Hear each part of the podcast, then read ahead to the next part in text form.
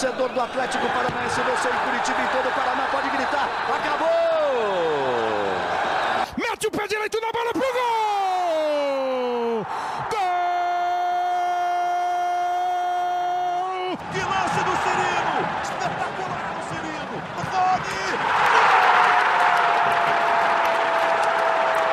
Fala pessoal do Globoesporte.com, está começando mais um podcast.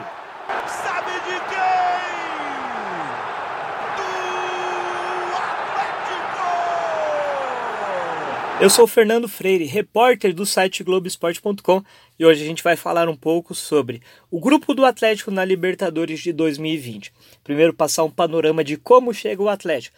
O Atlético teve 14 saídas do ano passado para cá, com destaque para nomes como Bruno Guimarães, Rony e Marco Ruben, ou seja, o Atlético teve muitas perdas, por outro lado contratou apenas o goleiro Jandrei, o meia Fernando Canezin, o meia atacante Marquinhos Gabriel e o atacante Carlos Eduardo. E um time base, um provável Atlético para a estreia na Libertadores tem o Jandrei no gol, Adriano pela direita, Bambu e Thiago Heleno na zaga, com Márcio Azevedo pela esquerda, Wellington, Eric e Léo Cittadini na zaga, com Nicão, Carlos Eduardo e Bissoli na frente. Lembrando que o goleiro Santos teve uma lesão no joelho, fica fora das três primeiras partidas. Com isso, o Jandrei será o titular no início da Libertadores.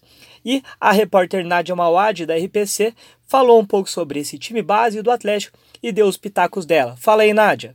Fala Freire, fala galera do Globoesporte.com, sempre um prazer estar por aqui. Tá chegando a hora, né, torcedor atleticano, da estreia na sétima Libertadores na história, dia 3 de março contra o Penharol. É, o Freire passou um time base que ele acredita que entra em campo contra o Penharol. Eu faria algumas mudanças. Eu acho que o Atlético está precisando melhorar um pouquinho a saída de bola. O Bruno Guimarães realmente todo mundo sabia que iria fazer muita falta. Eu manteria esse sistema defensivo, claro, com Adriano, Bambu, Thiago Heleno e Márcio Azevedo, mas ali no meio eu deixaria o Wellington para ser o primeiro volante, o cara da pegada, o Citadini como segundo homem do meio-campo para ajudar nessa saída de bola.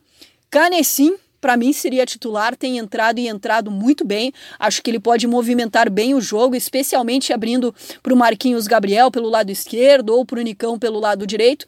E claro que a aposta agora é o Bissoli, que quando tem recebido as oportunidades, tem mandado bem. O jogo contra o Penharol, claro, que vai ser muito difícil. O Penharol vem com um treinador super conhecido, pelo menos como jogador, né? Diego Forlan, que inclusive quase jogou no Atlético Paranaense, chegou a negociar com o rubro-negro paranaense, acabou não vindo. Já existe uma pressão grande em cima dele para esse duelo, mesmo é, tendo começado agora a trabalhar no Penharol nessa temporada. A imprensa uruguaia já fala que o jogo contra o Atlético na semana que vem é o jogo mais difícil no grupo é, do Penharol e, claro, do Atlético nessa Libertadores. Lembrando, Atlético, Colo-Colo, Jorge Wilstermann e Penharol. É, o Atlético, claro, vai ter que fazer valer o fator casa, como fez no ano passado, vencendo os três jogos em casa.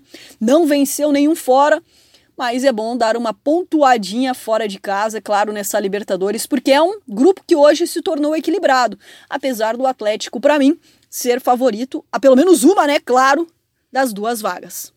O primeiro desafio do Atlético na Libertadores, portanto, será contra o Penarol, terça-feira, às nove e meia da noite, na Arena da Baixada.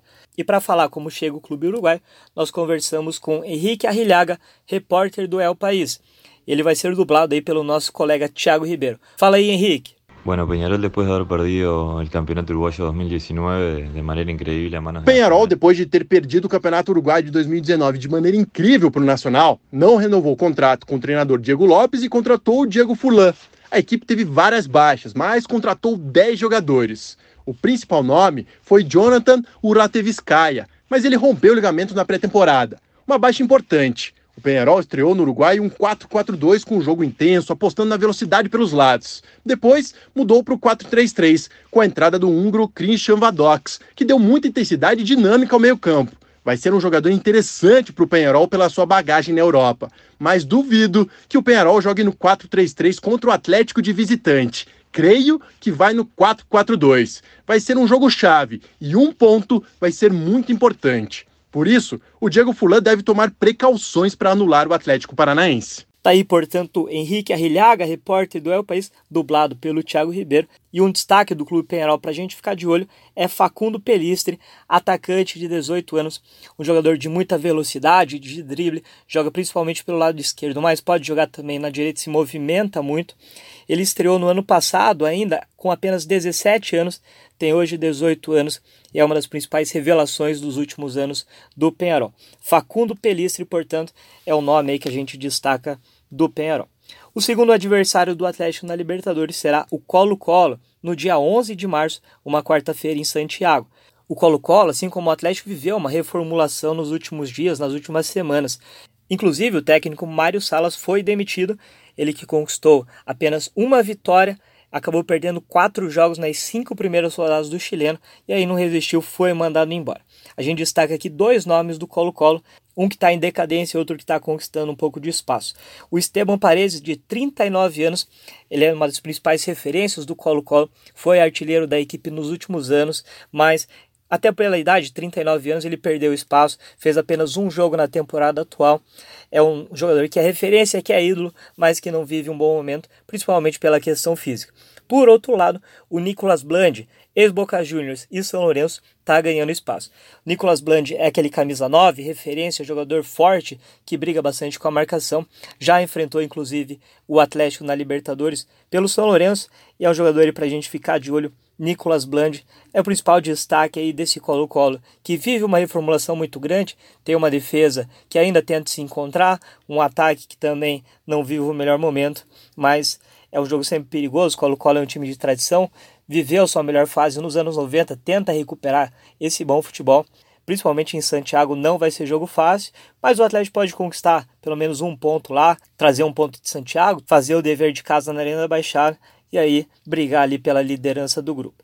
Para fechar sobre o Colo-Colo, eu comentei um pouco sobre o Nicolas Bland, outro jogador que talvez o torcedor do Atlético conheça, até por ter passado no Brasil, é o meia Léo Valência.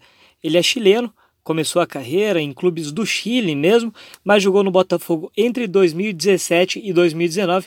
Não brilhou, mas teve alguns jogos bons pelo Botafogo e aí voltou agora para o futebol chileno. É jogador do Colo-Colo, disputou sete jogos, marcou quatro gols. É também aí mais uma arma interessante do Colo-Colo. Um jogador também para o torcedor do Atlético ficar de olho nessa Libertadores. O Christian Toledo, comentarista aqui da RPC, falou que o Atlético é sim o favorito do grupo, mas ele fez um alerta. Fala aí, Christian. O Atlético que a gente viu até o final do ano passado seria favorito, muito favorito, nesse grupo da Libertadores. Agora, um pouco mais enfraquecido, buscando contratações.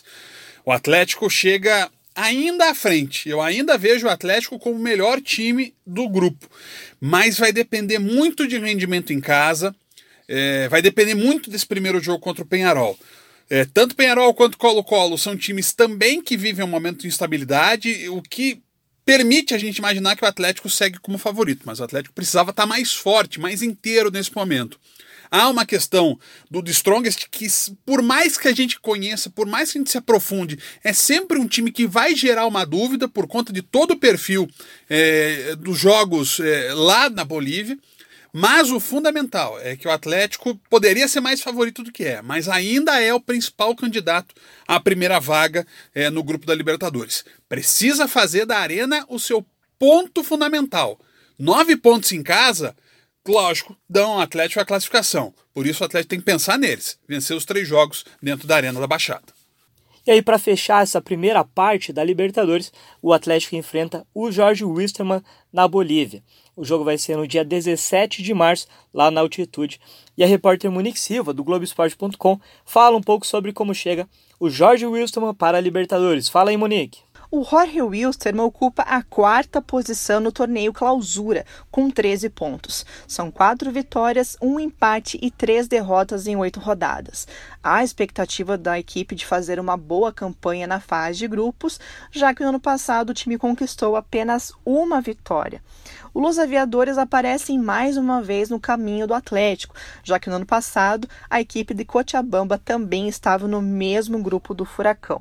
O grande destaque do time é o meia argentino Christian Poche Chaves, ex-Boca Juniors, experiente jogador de 33 anos. Lembrando que o meia brasileiro Serginho é o camisa 10. Capriles.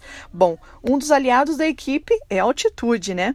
O Jorge Wilson manda seus jogos no estádio Félix Capriles a 2.560 metros do nível do mar. Então é isso, pessoal, com participação aí da Nádia Mauad, do Christian Toledo, da Monique Silva e também uma participação especial, né, do uruguaio Henrique Arrilhaga, a gente está fechando aqui. Acho que deu para passar um panorama legal aí de como chega o Atlético, de como chegam os adversários dos jogos para o Atlético ficar de olho na Libertadores. Lembrando que a estreia vai ser na terça-feira contra o Penharol, né? Nove e meia da noite na Arena da Baixada. E claro, o Globoesporte.com acompanha tudo do Atlético, principalmente as partidas em tempo real. Então é só ficar ligado aqui no Globoesporte.com/Paraná. Valeu, até a próxima.